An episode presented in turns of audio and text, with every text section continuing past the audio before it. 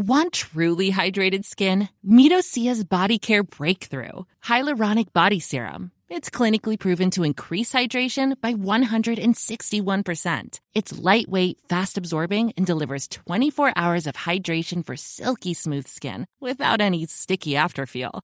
Treat your skin to clean vegan skincare from Osea. Get 10% off your first order with code SUMMER at OseaMalibu.com. That's O S E A Malibu.com code SUMMER.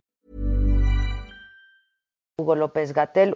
Hugo, adelante, a ver si ahora sí podemos eh, tenerla con claridad. ¿Cómo estás?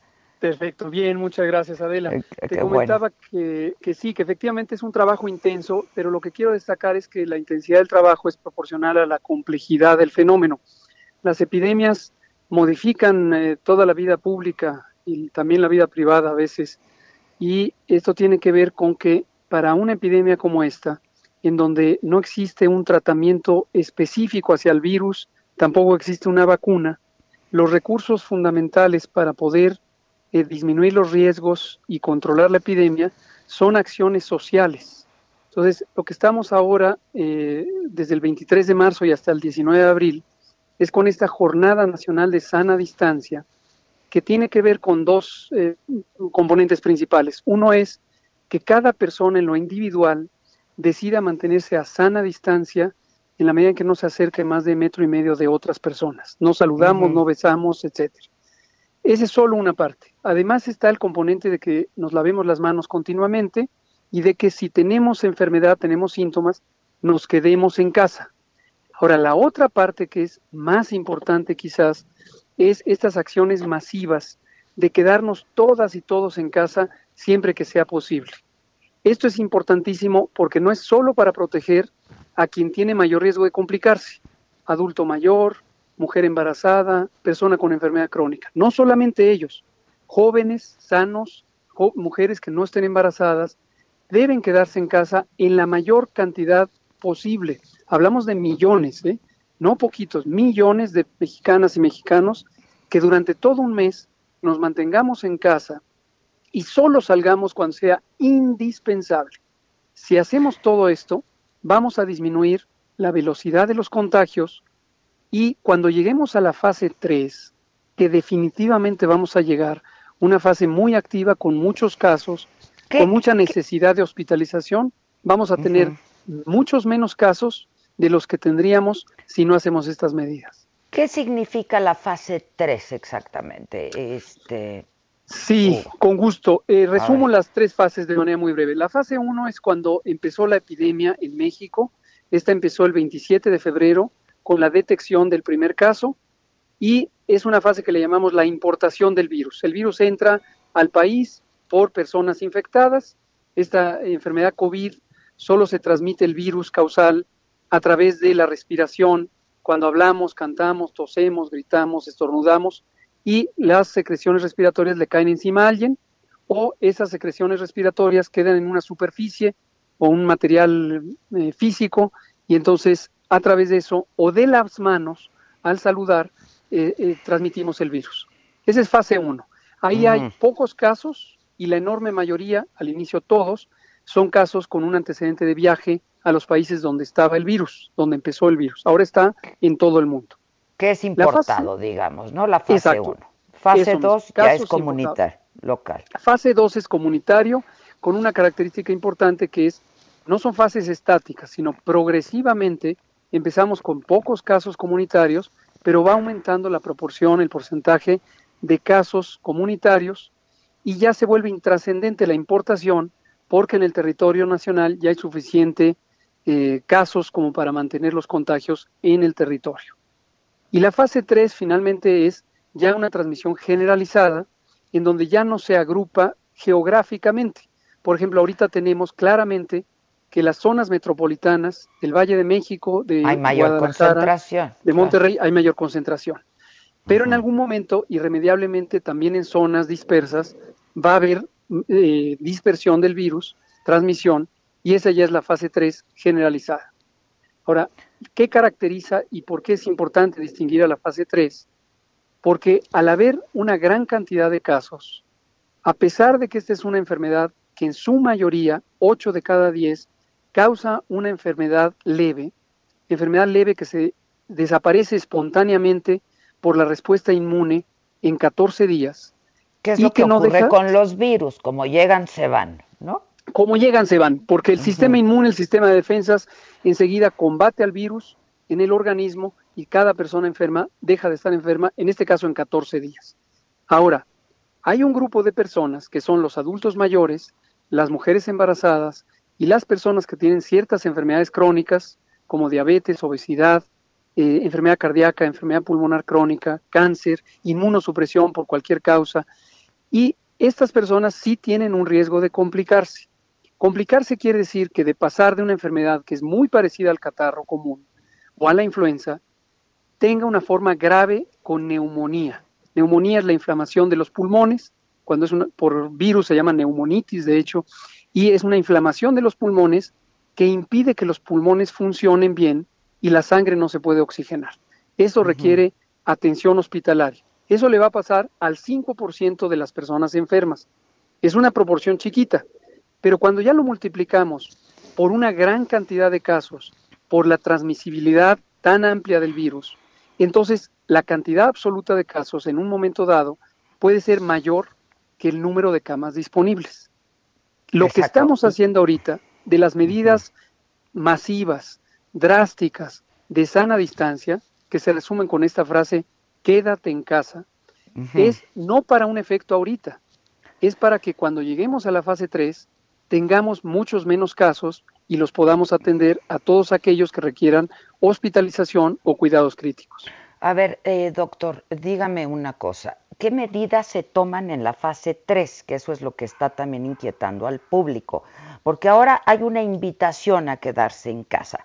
¿La fase 3 significa que se queda uno en casa de manera obligatoria? Sí, la fase, no, la fase 2 Qué bueno que me lo pregunta. A ver, porque entonces no se entiende, porque seguimos viendo a mucha ah. gente en la calle, ¿no? Aquí estoy precisamente en la calle y estoy viendo gente caminar con calma, lo que me sugiere que no tiene eh, una actividad crítica que resolver. Eh, la fase 2 es fundamental, donde la gente debe quedarse en casa. Y le quisiera pedir la ayuda a usted y a todos los comunicadores para que todos los días, a toda hora, enfaticen eso, Hoy hay que quedarnos en casa, no mañana. Oiga, doctor, pero no debiera usted poner el ejemplo. ¿Qué hace usted en la calle? Ah, momento. A ver. Hay actividades críticas para la sociedad. La sociedad no puede funcionar si no tiene agua, comida, energía, luz eléctrica, la recolección de residuos, el drenaje, eh, los servicios de salud, la seguridad pública, etcétera. Entonces, hay una lista pero es limitada, no es el todo de las actividades que hacen los seres humanos, que se consideran actividades estratégicas que no pueden parar. Porque eso sí, la sociedad se llevaría al colapso si todo el mundo se quedara en casa. La seguridad pública no se puede quedar en casa, los médicos y las enfermeras no se pueden quedar en casa. salud, me queda Exacto. Ahora, pongamos el ejemplo de salud. La Secretaría de Salud.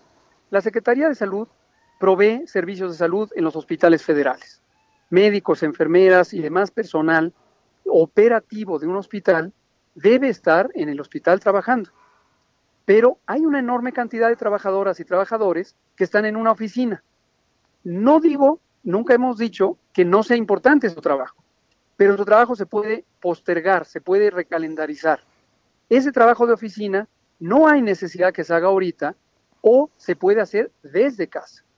Entonces, toda oficina pública, puse el ejemplo con salud, pero puede ocurrir con cualquiera otra, debe distinguir cuáles son las actividades esenciales que no pueden parar y en ellas se tiene que hacer una excepción para que sigan funcionando, pero la mayoría de las actividades o se pueden hacer en casa o se pueden recalendarizar o se pueden organizar en forma de guardias para tener el mínimo personal yendo de su casa al trabajo y del trabajo a la casa. Ahora, reitero, eso no es cuando venga la fase 3. Es desde ya para llegar en una mejor posición al Estado. Desde el lunes 23. Así es. Esto quiero enfatizarlo porque a veces es difícil que la gente lo visualice. Pero es voluntario, ¿no? Porque sí. Pues pero déjeme primero enfatizar. No hay un toque de queda, digamos. No, no lo hay. Pero aquí la conciencia pública de cada uno de los ciudadanos que nos escucha y del conjunto es crucial que tengan este, esta visión. Ahorita no ven un gran problema porque estamos en fase 2. Tenemos todavía pocos casos. Pero si no actuamos hoy, desde el lunes 23 y hasta el 19 de abril, desde el lunes 23 de marzo hasta el 19 de abril, cuando llegue la fase 3, lo vamos a lamentar y mucho. Esto es lo que le pasó a Italia, esto es lo que le pasó a España, a Estados Unidos, a Francia, a los países que hoy tienen una epidemia incontenible. Entonces, este es el momento de actuar. Si no queremos ver, si no queremos ver una fase 3 que sea inmanejable. Déjeme compartir, déjame compartir, te hablo de tu Hugo, déjame compartir contigo dos inquietudes personales, a reserva de que tengo un montón de llamadas del público y estaría, eh, si tienes tiempo, eh, que las pudiéramos responder, porque hay mucha inquietud y mucha, mucha incertidumbre, y esto genera, por supuesto, mucha ansiedad. Tú has hablado mucho del tiempo, ¿no? Y de que en México se ha actuado de manera muy oportuna. Me sorprende lo siguiente. Eh, Has dado una fecha incluso que el presidente llegó a tomar muy a pie juntillas. Me pregunto de dónde sacas esta fecha, 19 de abril. Eh, ¿Cuál es tu, no, sé cómo sea tu, tu, tabla del tiempo? Este, porque lo que hemos visto en otros países es que la tabla del tiempo la marca el virus, no ni siquiera los expertos en salud, al grado de que hoy le dijiste, bueno, más o menos, presidente, 19 de abril. Este, me parece muy aventurado y te lo digo porque hay mucha gente que a mí me ha dicho, bueno, pero el 19 de abril ya vamos a poder estar en la calle, vamos a regresar, ya vamos a tener trabajo. A ver, ¿de qué estamos hablando, Hugo? Con mucho gusto. No le dije más o menos el 19 de abril por dudar de la fecha o porque la fecha fuera variable. Lo que le dije es, más o menos esa es la aspiración de reducción de daños. Y me permitió el uso de la palabra y lo expliqué y lo comento ahora. El objetivo de estar un mes en casa, a menos que haya una actividad impostergable, una emergencia, por ejemplo, o que se tenga un trabajo de una función crítica para la sociedad, si no se está en esa situación, todo mundo a su casa, durante un mes completo. Ahora, ¿por qué un mes completo y por qué ese mes empezó el 23 de marzo y termina el 19 de abril? ¿Por qué no está relacionado con el número grande de casos? Esas son las dudas que tiene la sociedad. Las explico. Primero el tema de la oportunidad. Si uno hace este tipo de intervenciones de restricción masiva de la movilidad, como lo está haciendo España, como lo está haciendo Italia, con estos estados eh, virtuales de excepción o de toque de queda, cuando ya pasó la oportunidad, ya no hay manera de revertirlo. ¿Cuándo pasó la oportunidad?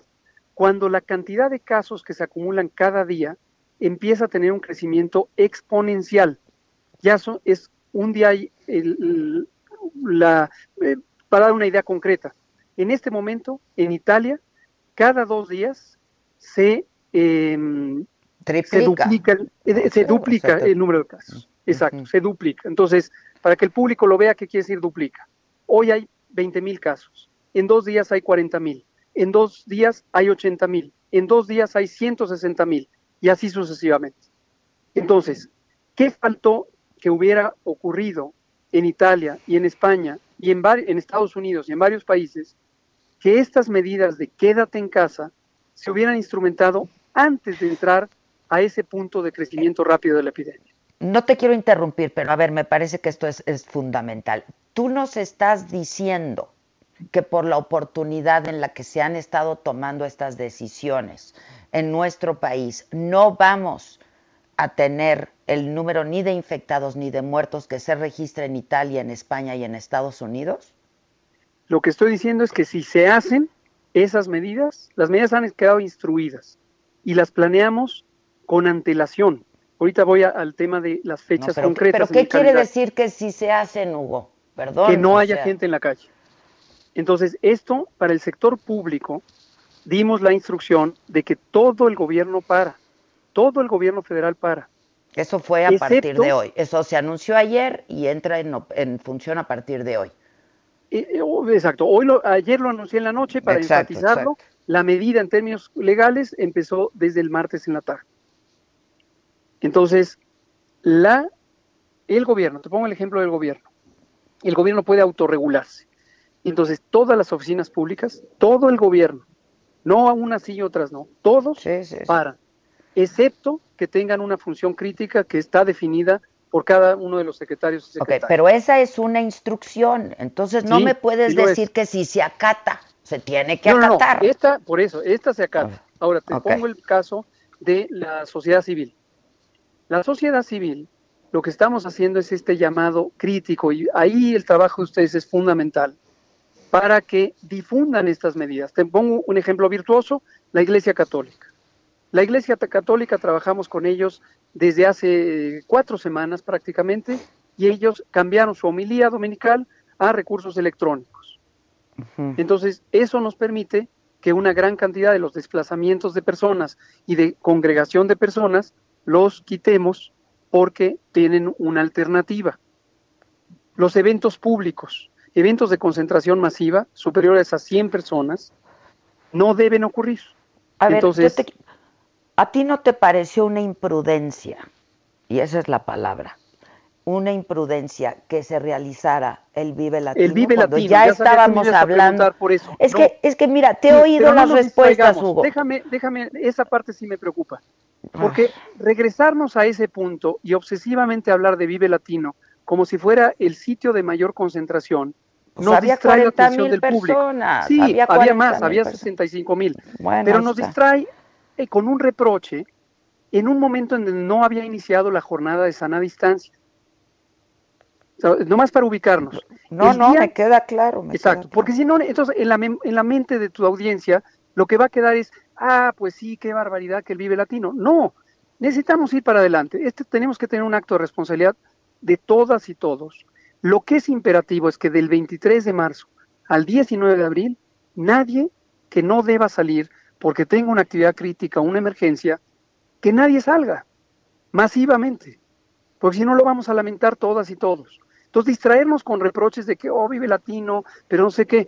La feria de San Marcos se canceló implica una pérdida de 8 mil millones de pesos. Ni modo, es que hay que privilegiar en este momento. Así es, pero no nos distraigamos en quién sí saludó de mano, quién, eh, etcétera, ¿no? Entonces, ahora. Entonces vamos para adelante, a ver. Va, Te platico de las fechas. Las fechas es una oportunidad circunstancial para México. México tenía en el calendario oficial del sistema educativo la Semana Santa, las vacaciones. Estas vacaciones terminan el 19 de abril para presentarse al día siguiente ya a las escuelas. Con solo agregar dos semanas, ganamos un mes completo. Pero que se entienda muy bien, no quiere decir que las vacaciones de Semana Santa crecieron a ser un mes de Semana Santa. No, no son vacaciones, no son vacaciones. Es un mes completo de distanciamiento social, de sana distancia, que implica no salir al espacio público, del transporte, de las plazas públicas, no viajar. Ojo, ni modo, no se va a poder ir. Quien podía y quería ir a la playa, no va a ir a la playa. Quien quería ir a una eh, zona turística, no va a poder ir o no debe ir, porque necesitamos que este virus no se propague. Y reitero, esta, esta jornada nacional de sana distancia la agrupamos precisamente con las tres intervenciones críticas en torno a la oportunidad de aprovechar el calendario ya estipulado para el sistema escolar y agregando dos semanas, teniendo un mes completo. ¿Cuáles son las otras dos medidas, además de suspender durante un mes todo el sistema educativo nacional de todos los sectores en todo Tendrás que ir viendo pues cómo se, se, desarrolla esto para hablar de una fecha, ¿no? Este... No, te platico eh, cuál es la lógica. La fecha de inicio fue aprovechando esa oportunidad por el calendario escolar, eh, anticipadamente llevarlo a la pausa. De manera muy eh, alentadora para México, y por eso hablo de la oportunidad que ha sido aprovechada, nosotros hicimos modelaciones matemáticas desde el inicio de la preparación. Y habíamos estimado que aproximadamente 30 días después del primer caso íbamos a tener el momento de la explosión epidémica en, esta fase 2. Sí. Por supuesto que no sabíamos en qué momento iba a llegar el primer caso. Cuando empezaron a documentarse los casos en los otros países, fue muy interesante porque se constató que el modelo era correcto. Italia, Francia, Alemania, España, Estados Unidos empezaron su fase 2, su fase de progresión comunitaria, 30 días después, en promedio, después del primer caso. Entonces, nosotros tres semanas después, ¿no? Nosotros casi un mes, casi un mes. Un mes Porque después, nosotros, sí, o sea, igual. Okay. Ahora, no perder de vista las diferencias del calendario de lo que le está ocurriendo ahorita a Italia, corresponde a un mes después de lo nuestro. Es decir, estamos desfasados, entramos un mes tarde a la epidemia. Me queda claro. Nosotros comenzamos el 23 de febrero. 27. 27 de febrero, ok. Mientras que Estados Unidos empezó, por ejemplo, el 25 de enero. Ok. Y, y los países europeos alrededor de los, de los primeros días de febrero. Entonces, lo que es alentador es que nosotros pudimos ver con mucho tiempo de antelación cuándo vendría el momento de esto que se llama la inflexión de la curva epidémica, el momento en donde pasamos de transmisión lenta a transmisión rápida. Y ya teníamos programado que cuando llegara ese momento del cambio, no ya de, de, progresión rápida, sino el punto de cambio, en ese momento instauraríamos las medidas masivas de distanciamiento social, de sana distancia. Ese cambio nosotros lo constatamos el 13, el viernes 13 de marzo. marzo. Cuando pasamos de un promedio de dos casos diarios a 11 casos diarios ese día. Y ese sábado uh -huh. lo anuncié en la conferencia vespertina. Dije, a partir de aquí vamos a tener las siguientes medidas. El sábado 14 fue cuando tuvimos la oportunidad de la reunión extraordinaria del Consejo Educa Educativo Nacional y decidimos el cierre de escuelas. Al decidir el cierre de escuelas, fijamos el calendario. Lo fijamos el 23 y termina el, en el 19 de abril. Ahora, respecto a lo que comentaba el presidente, para que no quede ninguna mala interpretación. Uno no puede prolongar indefinidamente estas medidas. Estas medidas afectan a la vida pública, afectan a la economía de los más desposeídos y tienen un impacto que a veces podría ser muy difícil recuperarse de él. Puede haber pequeños comercios que se vayan a la quiebra para siempre. Puede haber una magnitud de desempleo descomunal. Uh -huh. En la pandemia de influenza 2009 tuvimos 1.8 millones de empleos perdidos. Entonces, por esa razón, durante varias semanas, a pesar de la presión social o de la exigencia social que nos decían, hagan ya lo que está haciendo Europa, explicamos una y otra vez, no corresponde hacerlo ahorita, porque todavía estamos lejos del punto de inflexión en términos de tiempo. Y cuando llegue el momento, lo haremos. Entonces, por eso lo hemos hecho ahorita. Cuando termine el 19 de abril la Jornada Nacional de Sana Distancia, que implica quédate en casa, masivamente todos quedémonos en casa, lo que va a ocurrir es que tenemos que seguir evaluando, lo hacemos todos los días, varias veces al día, evaluando la progresión de la epidemia. A pesar de que vamos a tener más casos y seguiremos teniendo casos, que es la característica de la fase 3, vamos a tener menos casos de los que se hubieran presentado si no hubiéramos hecho estas intervenciones masivas. Okay. Ese es un, eso de acuerdo a sus estimaciones y sus cálculos que me dices matemáticos. Entonces, tú estás seguro de que así va a pasar. No nos va a pasar como le está pasando ahora a Italia, España y Estados Unidos, porque nos, nos comparas con ellos y dices, actuamos oportunamente. Y otra sí. cosa que ayudó mucho es que la, la ciudadanía, eh, Hugo, pues fuimos por adelante de ustedes también. Muchos eh, de manera voluntaria hicimos un autoaislamiento. Lo ¿no? cual es muy loable. Muy, muy loable. Y, Esto habla. Y las de escuelas enorme... y las empresas, y Así etcétera, es. etcétera, ¿no? Muy loable. Lejos de ser algo reprochable, es muy loable. No, no, pues, pues ¿cómo y se va a da reprochar? mucha Pues, confianza. Claro. Esto da mucha confianza. Nos han preguntado, ¿necesitamos el estado de excepción, el estado de sitio, Fuerzas Armadas en la vía pública? Justamente consideramos que no, por esta capacidad del pueblo de ir activamente a un gesto de solidaridad y de compromiso colectivo, que lo ha mencionado el presidente muchísimas veces, incluido hoy en la mañana. Entonces, no creemos que, necesitemos llegar a ese punto. Existen los mecanismos legales para que ese punto pudiera ponerse en práctica, que quede claro, pero no creemos que sea necesario ni deseable. Pero no está seguro que, sea, que, no, que no se vaya a requerir. Todas las opciones están en la mesa. Pero sí quiero ser muy claro. No consideramos que estemos cerca de la necesidad de usar la fuerza pública para forzar a que la gente se quede en casa. Que quede claro porque la semana pasada se estuvieron propagando rumores y fake news diciendo que al día siguiente íbamos a estar en estado de sitio y que se hicieran compras de pánico. Y hay un sabotaje indudablemente de personas muy perniciosas que por Facebook, por WhatsApp, etcétera, están difundiendo estos rumores. Entonces, que quede claro, no consideramos que vaya a ser necesario el uso de la fuerza pública para reforzar las medidas de salud pública. Ahora, no puedo perder la oportunidad de la pregunta que me hiciste antes, que si no vamos a estar como Italia, España y demás, que quede muy claro, vamos a tener cada vez más casos. Eso no se puede parar, no hay manera, eh, ni en México ni en ninguna parte del mundo. No es factible parar una epidemia de un momento a otro. Estas medidas que en algún momento tomaron muchos gobiernos nacionales en muchos países, de cerrar las fronteras, cerrar los aeropuertos, cerrar eh, los eh, puertos marítimos, no tienen ninguna base técnica, son un elemento visible en términos sociales, quizá políticamente redituable, pero no tiene ninguna lógica científica. Y la prueba está a la vista. Los países, países que han hecho esto han tenido epidemias muy intensas. Entonces, en México, sí vamos a tener casos y muchos, y algunos, el 5%, van a tener enfermedad crítica. El 15% van a necesitar hospitalización sin que sea terapia intensiva.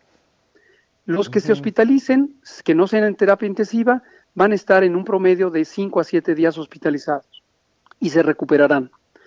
Quienes estén en las terapias intensivas, que es un 5%, pueden estar hasta tres semanas en la terapia intensiva, con un promedio de una semana y media.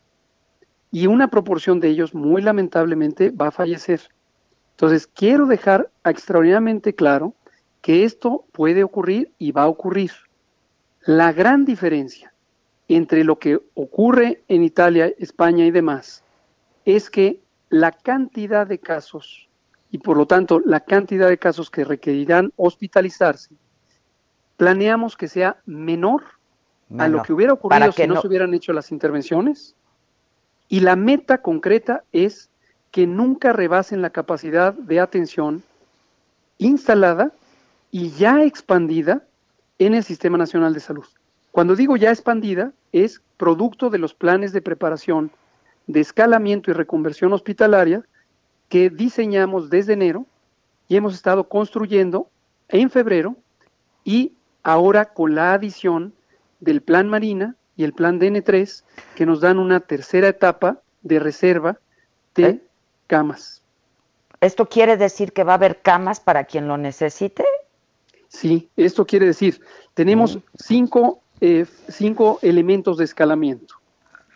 Primero, infraestructura básica. Cuando digo infraestructura es para usar un término genérico, pero ahí estoy incluyendo que exista el hospital, que tenga camas, que esté equipado, que tenga ventilador, monitor, etcétera, que tenga la toma de oxígeno, que tenga la enfermera, el médico, etcétera. Es decir, la capacidad completa de atender a una persona. El elemento más restrictivo es la terapia intensiva, donde afortunadamente solo el 5% de los enfermos llegará.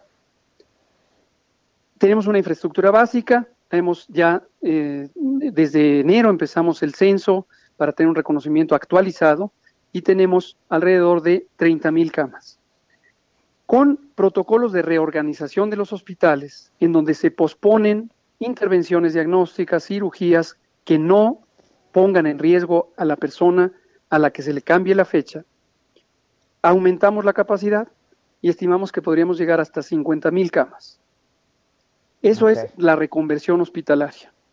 Luego tenemos el elemento 2, que es el escalamiento. El escalamiento es literalmente tener infraestructura provisional. Estoy hablando de esto que se ve a veces en las películas, eh, hospitales de campaña.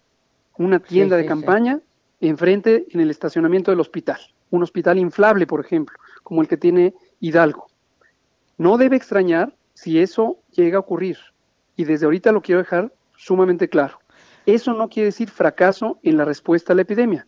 Quiere decir que están los recursos. Al contrario, al contrario. A ver, nada más dime, al contrario, a ver, no, nos gustaría verlo, pero eso, eso sería que al contrario, que hay capacidad. Tú me estás diciendo que va a haber capacidad, de acuerdo a tus datos y tus cálculos, va a haber capacidad para toda la gente que necesite camas y de terapia intensiva también. Sí, con todas estas modalidades. Mi respuesta es sí. Por eso, tu respuesta es sí. Sí, mi respuesta es sí, pero me interesa que quede nadie, claro. Nadie se va a quedar sin una cama. Nadie se, nadie se va a quedar sin una cama. No, no, no, no. Bueno, no se debe, no se debe. Tú dime si hay un compromiso por parte de la Secretaría de Salud de que nadie se va a quedar sin una cama, porque seríamos pues de los únicos países que esto ocurriera y eso que no tenemos un modelo excepcional, digo, maravilloso de sistema de salud, ¿no? Sí, pero Adela, ayúdame que esto quede muy claro. A ver, sí, por eso. No es un asunto de yo me comprometo y doy una frase vacía. Estoy explicando. En la fase 3, el elemento crítico es que haya los mecanismos para que exista camas. Y tenemos una estimación de cuántos casos podría haber. Si no se hacen las medidas de distanciamiento social, y reitero, y se lo, me le dirijo en primera persona o en segunda persona a cada uno de los miembros de tu audiencia.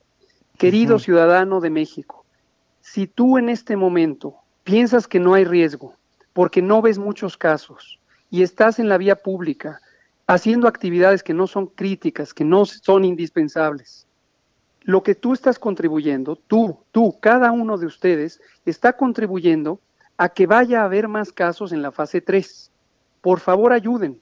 Por favor, quédense en casa del 23 de abril al 19 de marzo perdón, del 23 de marzo al 19 de abril. Al 19 de abril, sí. Así es, porque de ustedes, de cada uno de ustedes, al quedarse en casa... de que estos cálculos... Efectivamente, que no tengamos rebasada la capacidad de atención. Ok. ¿Por qué no? ¿Por qué el ciudadano presidente? Porque el ciudadano común aquí estamos y, y, pero si el ciudadano presidente no lo cree porque no lo aplica ni en su persona ni en su vida diaria, este, pues la gente tampoco, Hugo. El ciudadano presidente no sé si tú lo aplica. Pero si lo vimos hace unos días en la calle, este, va a seguir con su agenda. Eso no, es quedarse en casa, Hugo, perdón. A ver, a ver, creo que sería indisputable que las actividades de un a menos que tú estés convencido, a menos de que tú estés convencido como técnico de la salud y científico de que su autoridad moral lo hace inmune. No, yo nunca dije eso y me parece muy lamentable. No, a ver, no, no, no, no, no. Retomemos sobre esa frase que me gustaría, aprovechando tu audiencia y tu eh, buena conducción de este programa, aclarar. Gracias. yo jamás, jamás, y pueden ver la, la grabación, nunca dije la autoridad moral lo vuelve inmune. Lo que dije textualmente es, el presidente tiene autoridad moral no una fuerza de contagio. Es más, no dije autoridad, dije fuerza moral. ¿A qué me refiero? Y es un concepto técnico. La fuerza moral a la que me referí es poder de convocatoria. El presidente concentra masas, masas de personas que son adeptos a su visión de las cosas y que lo apoyan a él y al programa de gobierno. Entonces, eso en su momento puede ser un riesgo de propagación en la medida en que haya millones de personas alrededor de él. Sin embargo, lo que dije en ese momento es, realistamente, en términos técnicos, aunque él convoque a masas, a millones, él en lo individual, obviamente se puede enfermar, obviamente puede recibir el virus, su sistema inmune es igual al de cualquier otra persona biológicamente semejante, pero él no tiene contacto directo con esos millones de personas. Él puede tener contacto directo con 100, 180 personas durante un meeting. Entonces, a eso me refería esa vez. Ahora, regresando al momento actual, el presidente ha hecho modificaciones sustantivas orientadas y respeta muchísimo, lo cual agradezco, las indicaciones técnicas y, aunque va a ser giras, las que mencionó ahora, son radicalmente diferentes lo que estaba programado como mítines de decenas de miles de personas, hoy van a ser actividades con 40 personas. Es un cambio sustancial. las actividades de un presidente aquí en cualquier parte del mundo es indiscutible que son actividades críticas estratégicas, igual que un militar, que un policía, que un médico. exactamente. Y, Pero dado, por eso yo te lo preguntaba, dado la autoridad moral y de convocatoria que tiene el presidente, pues él podría ayudarnos también muchísimo haciendo un llamado a toda la gente a que se queden en casa y él poniendo el ejemplo. Claro, pues, lo entiendo que va a seguir con su gira, va, va, a seguir con su gira este todavía esta semana, ¿no? Este, ya sean 180. Bueno. Pero insisto, es que, o sea, si se quiere ver el vaso medio lleno o el vaso medio vacío. No, no, digo, el presidente que tenía contempladas giras con decenas de miles de personas, siguiendo las recomendaciones técnicas, decidió cambiarlas por actividades de supervisión en donde en un momento dado no tiene más de 40 o 50 personas al mismo tiempo. Y es un cambio radical. Y tú estás, tú estás, eh, te sientes cómodo con eso que estás haciendo, presidente. me siento muy cómodo porque entonces en lugar de tener, eh, suponte que eh, tomemos un número grueso, 30 mil personas durante viernes, sábado y domingo, cada uno de los días, es decir, 100 mil, ahora se cambia a 120 personas que nunca están al mismo tiempo juntas durante los mismos días. Es un cambio muy radical mi pregunta es, ¿tú te sientes cómodo? Yo me siento cómodo, pero todavía no con la respuesta de la sociedad. Por eso ayúdenos, comunicadoras. No, pues lo hemos estado haciendo, créeme que lo hemos estado haciendo, Hugo, pero luego. Lo agradezco mucho. Este, déjame también hacerte otra pregunta que me. Hablábamos del tiempo, ¿no? Porque eso es, me parece que es fundamental, este, porque todos los expertos internacionales coinciden en, en estas dos estrategias para evitar que se dé el peor escenario, ¿no? Este, El distanciamiento social severo temprano, que a tu juicio sí ocurrió, ¿no? Bueno, que tiene que ocurrir. Ocurriendo, o que tiene que ocurrir. Ok, uno. Y dos, las pruebas. Pruebas, pruebas, pruebas, pruebas. ¿Cuántas pruebas se han hecho en nuestro país, Sí, esto es algo que también ha sido muy confundido. Cada vez que sale el doctor Tedros Ghebreyesus, director general de la OMS, la Organización Mundial de la Salud, y dice test, test, test, prueba, prueba, prueba, a lo que se refiere es a que muchísimos países que a diferencia de México no reaccionaron oportunamente con las medidas de contención oportunas para la fase 1 y todavía pertinentes para la fase 2, que lo hagan. El llamado jamás fue para México. México, la propia Organización Mundial de la Salud, dejó en claro que fue el primer país en reaccionar ante esta epidemia, en su fase de preparación, mucho antes de que apareciera el primer caso. Entonces, expliquemos cuáles son esas pruebas y cuál es la medida para la que es útil. Cuando existen el primer caso, el segundo, el tercero, los primeros 500, los primeros 800, etcétera, pero todavía en un número manejable, la estrategia principal es la contención centrada en casos. Ya dejamos claro que contención en las fronteras o cerrando aeropuertos no tiene ninguna base técnica creíble. Pero la contención en torno a individuos sí tiene un papel importante. ¿En qué consiste la contención?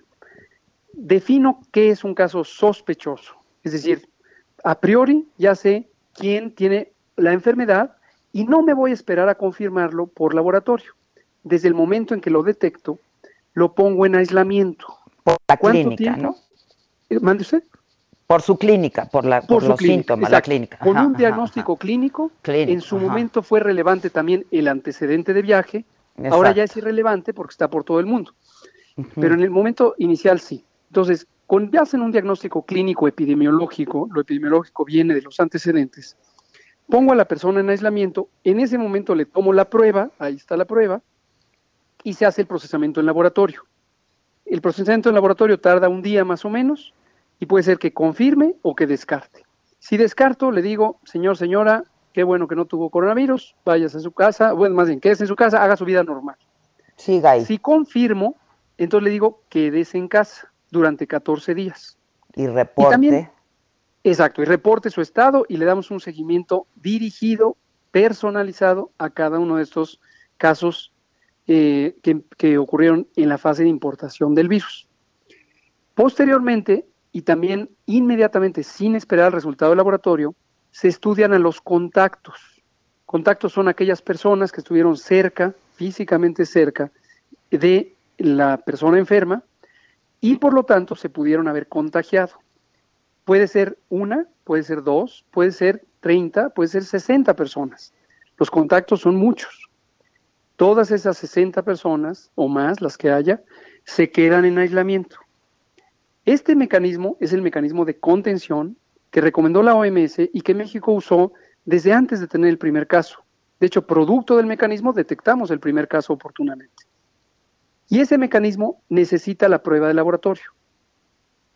Y llega un momento en que los casos empiezan a ser más y más y más, y entonces la medida resulta poco útil, pero además imposible de realizar. Porque imagínate que tuviéramos 10.000 casos y tuviéramos que seguir en promedio a 8 contactos y los tenemos que seguir durante 14 días, es imposible seguirlos de manera personalizada. Exacto. y, se vuelve una fantasía. Quien diga que los puede seguir, pues no, no tiene sentido. Entonces deja de tener utilidad técnica la medida. Y ahí es donde entran las medidas colectivas. Nosotros decidimos adelantar las medidas colectivas antes de que formalmente llegáramos a la fase 2. ¿En qué consiste que formalmente sea la fase 2? Cuando empieza a perderse la capacidad de trazar los casos, es decir, de reconstruir las cadenas de contagio. Eso lo tenemos todavía en un porcentaje muy chiquito. Aún hoy día, ayer por la noche lo teníamos en 3%. 3% de los 475 casos documentados, no sabemos quién los infectó. Okay.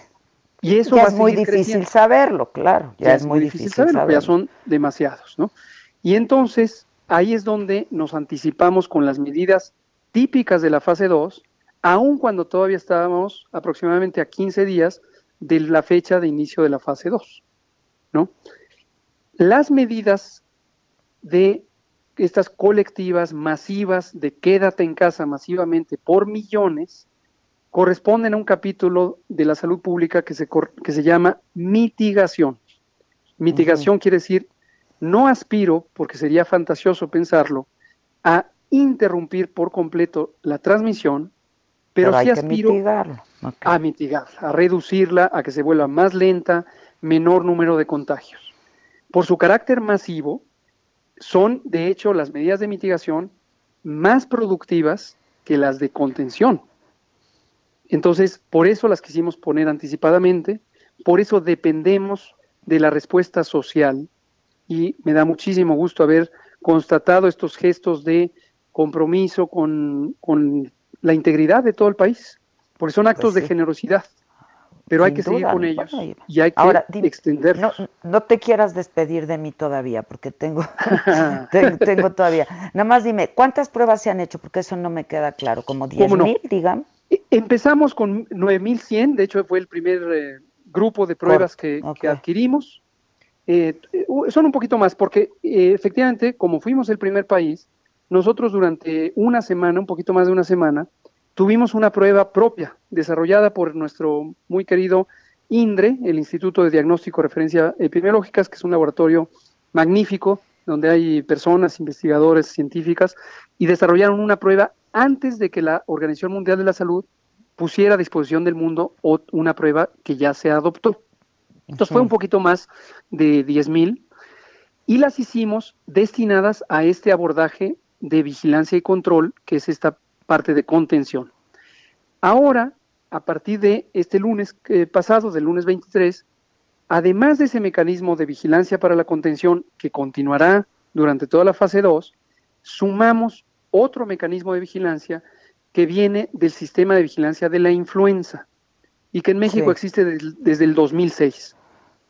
Y en este mecanismo de vigilancia de influenza tenemos un barrido, un reconocimiento territorial de la circulación del virus y hemos podido constatar que circula en los sitios donde encontramos casos, pero donde no hemos encontrado casos que sean compatibles con la definición de caso sospechoso, en personas con infección respiratoria de otras características, no se ha documentado que exista coronavirus. En su momento lo habrá, por supuesto, ¿no? Y hemos, eh, ya en este ciclo, se empezaron a repartir desde el martes 35 mil pruebas más para esta fase 2 y ya se compraron también 70 mil pruebas más. Entonces, todas estas van a ser utilizadas. Ahora, que siguen siendo pocas, ¿no? Siguen siendo pocas. Pero aquí aprovecho para comentar. para una eh, población. Sí. Sí, no todo mundo necesita la prueba. No todo el mundo me refiero aún las personas enfermas, las personas con COVID, con síntomas. Hemos destacado lo siguiente. La prueba no es de uso médico. ¿Eso qué quiere decir para usted, Radio Escucha, que está atento a este asunto? Si usted llegara a tener COVID, la enfermedad causada por el nuevo coronavirus, y usted es una persona que no está embarazada, que tiene menos de 60 años, que no padece una enfermedad crónica, usted tiene un riesgo sumamente bajo de complicarse. Lo más probable es que tenga una enfermedad leve, parecida a un catarro intenso, que le durará 14 días y se recuperará sin consecuencia alguna. Usted no necesita ir a atención médica. Mejor usted quédese en casa. Por supuesto, si usted, a pesar de bajo riesgo de complicarse, presentara algo que le parece preocupante, puede ir a atención médica. Y antes de decidir hacerlo, puede llamar al 800 0044 800, el número de atención del gobierno federal para el COVID, donde se le va a dar asesoría, información, se le ayudará a encontrar la atención debida. ¿Por qué digo esto? Porque la prueba no ayuda a resolver una decisión de salud, ni para la persona enferma, ni para el médico que le trata. Se va a hacer exactamente lo mismo, se sepa o no que tiene el coronavirus, se confirme o no por laboratorio. La decisión depende precisamente de estas características. Si por el contrario, usted que nos escucha tiene más de 65 años, padece diabetes, obesidad, enfermedad cardíaca, enfermedad pulmonar crónica, inmunosupresión por cualquier causa, porque usa esteroides, porque usa algún medicamento eh, depresor del sistema inmune, vive con VIH y tiene una cuenta muy baja de células CD4 o tiene cáncer, esas situaciones, o padece asma, por ejemplo, esas situaciones sí lo ponen en un riesgo aumentado de complicarse. Y volvemos a la prueba, independientemente de que le confirmen o no tener coronavirus. Es decir, usted que está en el segundo grupo que he descrito, vaya a atención médica si tiene los síntomas característicos de COVID, fiebre, dolor de garganta, tos seca, eh, escurrimiento nasal, dolor de cuerpo, malestar general. Si tiene esos síntomas y usted tiene esas características que lo hacen más propenso a complicarse, no se espere a que tenga la prueba. Cuando llegue a la atención médica, no llegue pidiendo la prueba, llegue a una consulta se nos había acabado el tiempo, pero a mí sí me gustaría, si alguien le puede hablar al doctor, este, yo sí me escucho, eh, a ver si alguien le puede hablar, porque, a ver, mm, yo entiendo que la prueba no sirve para, eh, para un tratamiento, porque pues no hay tratamiento para el COVID-19, pero pues sí te hace, le sirve a ellos, sobre todo para saber pues de qué tamaño es el problema. Uno. Dos, este, no me quedó claro qué pasa con la fase 3 en cuanto a eh, prohibiciones a la ciudadanía. Eso no lo dijo porque yo pensé que era como obligatoria el quédate en casa, pero dijo que no, que el quédate en casa ya está desde la fase 2.